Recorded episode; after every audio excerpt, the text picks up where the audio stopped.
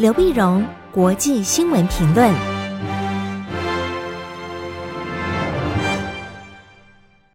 各位听众朋友，大家好，我是台北东吴大学政治系教授刘碧荣，今天为您回顾上礼拜重要的国际新闻呢。第一个，我们当然关心美国。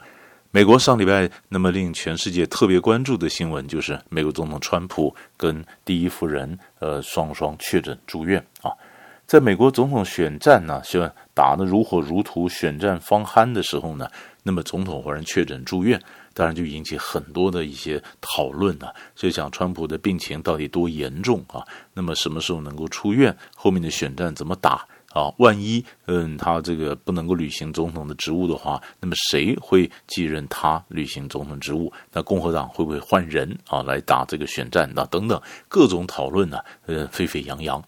但是川普自己呢，却似乎气定神闲。他在医院里面呢，还批公文、拍照给你看，表示一切没有问题。他不但呃在呃拍照，而且狂发他的推特，然后说：“哎，我非常了解，现在我更了解这个呃新冠病毒了啊。”那么中间呢，十月四号的时候呢，甚至还这个带病出巡，去会着他的支持者。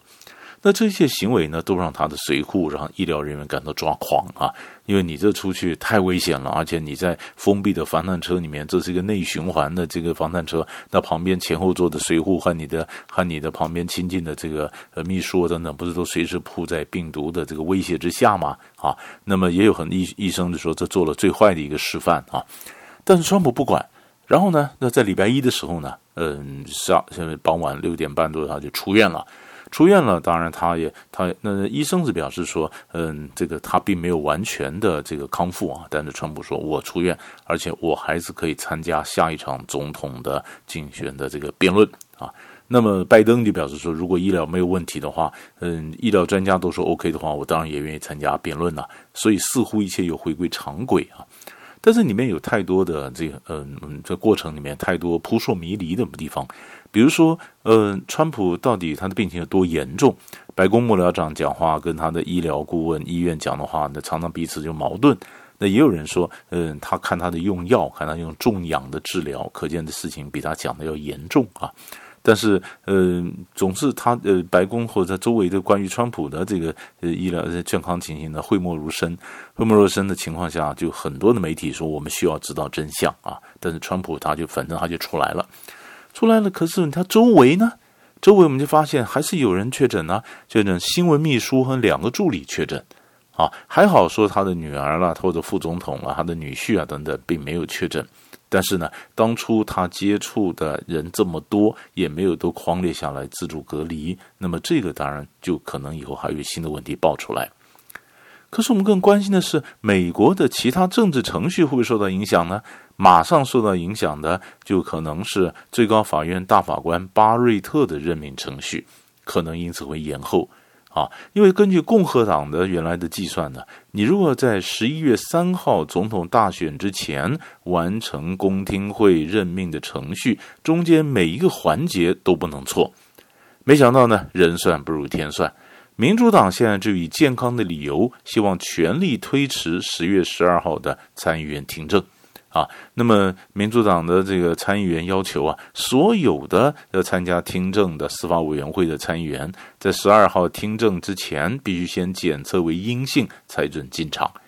那司法委员会的十二名共和党参议员里面呢，有两个确诊，两个在家自主隔离。不过呢，自主隔离的这两位说，他们一定可以在十二号以前可以赶得回来，要不然就要申请远距听证。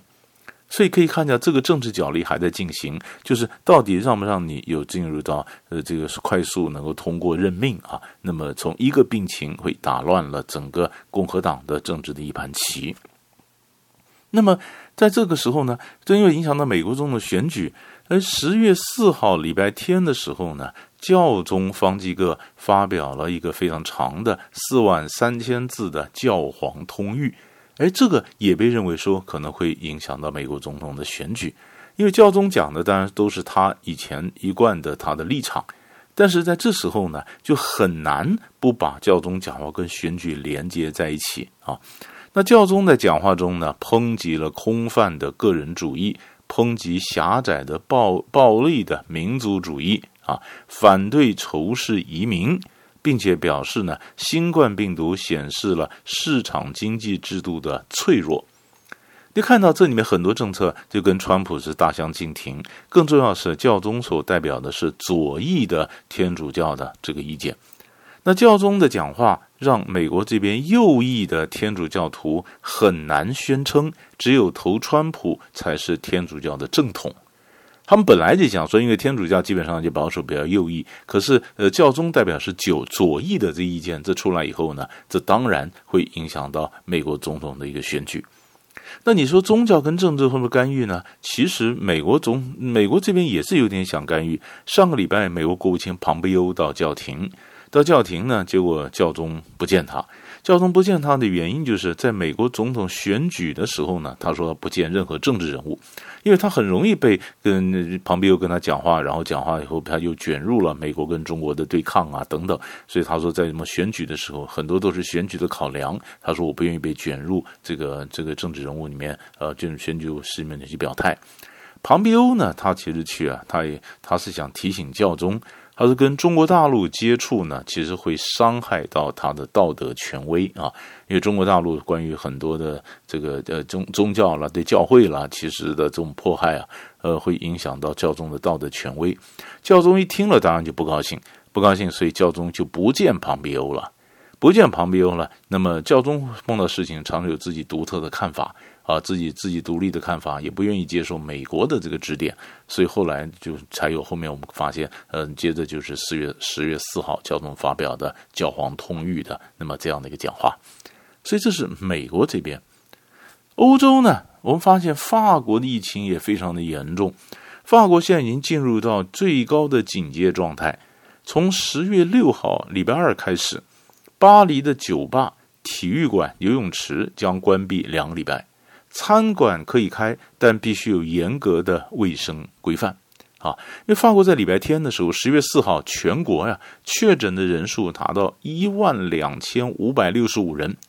那那么法国当时定出所谓的最高警戒状态呢，是十万人里面两百五十个人确诊，就等于过了门槛，就警戒最高警戒状态。进入到最高警戒状态的时候呢，那全国那加护病房大至少有百分之三十要保留给新冠病人，啊，所以欧洲的情形很严重，亚洲东南亚情形也遑不多让啊。马来西亚最近情形也变得比较严重，马来西亚的首相慕尤丁十月五号礼拜一开始自主隔离十四天，为什么呢？首相为什么自主隔离？因为内阁宗教部长染疫啊，马来西亚这边染疫的人数会增加。本来亚洲这边比较多的是印尼、啊，印尼的染疫情形很严重。那像马来西亚的首相也开始自主隔离，所以可见呢，那么呃，疫情的仍然让全世界感到担忧啊。当然，这当然全世界比较不担忧的是川普，但其他人都会比较担忧啊。这个时候我们晓得，这疫情这一大块的新闻，它只会影响到各国的政局、美国这种选举。但我们做一点做个整理。接着我们看到旁边又到亚洲。美国国务卿庞培欧呢，十月四号到了到了东京。庞培欧呢，本来他在东他的亚洲之行啊，根据国务院原来的宣布是十月四号到十月八号，他原来是访问日本、蒙古、韩国啊。那么在东京的时候呢，是要出席这个这个美日印澳四边机制的第二次外长会议。也就是说，他是这个印澳呃印太战略，美日印澳嘛，他们是四边的同盟。他们美日美日美日印澳四边机制第二次外长会议，外长会议本来是日本完了以后呢，那么当然他到到蒙古，当然到到到了韩国。那韩国原来定的是十月七号到八号，后来因为呢，嗯、总统和第一夫人呢双双染疫确诊，那么美国国内情势显得比较严峻。那么，所以，呃，庞贝欧就缩短了整个行程，只剩下十月四号到十月六号访问日本。那十月四号他到到日本去，那当然呢，日本因为新首相菅菅义伟嘛，所以他必须巩固一下美国跟日本的关系啊，而且强调说这个是这个美日印澳印太战略的重要性。那当然也批评中国大陆在南海的扩张啊，呃等等。那么中国大陆这边也在报道说，哎，美国跟日本是不是要成成为新的一个海上联盟啊？那不管是海上联盟或者怎么样去遏制中国呢？这当然表示，呃，多少都有都是外交，但是也是内政。有的一般的分析讲说，在东京啊提高批评中国的声量，其实也有助于在美国内部的整个选举。可是菅义伟刚上来呢，就最近却碰到一个问题。那菅义伟日本首相菅义伟呢，遭遇到日本学术会议新会员的任命风波。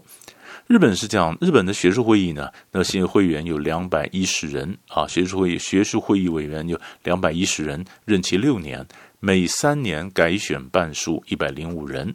那委员产生的呃呃，会员产生的方式呢，是日本学术会议推荐人选给首相，那么首相呢，然后就通过。那首相本来就形式上的过场啊。但是九月十六号刚接任首相的菅义伟呢，仅同意日本学术会议推荐一百零五人名单中的九十九人，另外六人呢没通过，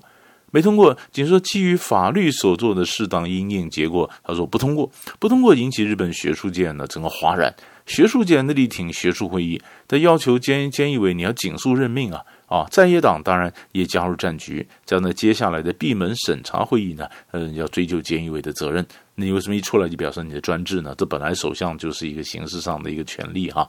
所以可见，菅义伟呢，虽然他在政治上的已经做了这么久的官方长官呐，对政治的运作也非常娴熟，可是刚刚接任首相呢，这第一个问题当然就面对了怎么样的呃，怎怎么样的跟这个呃，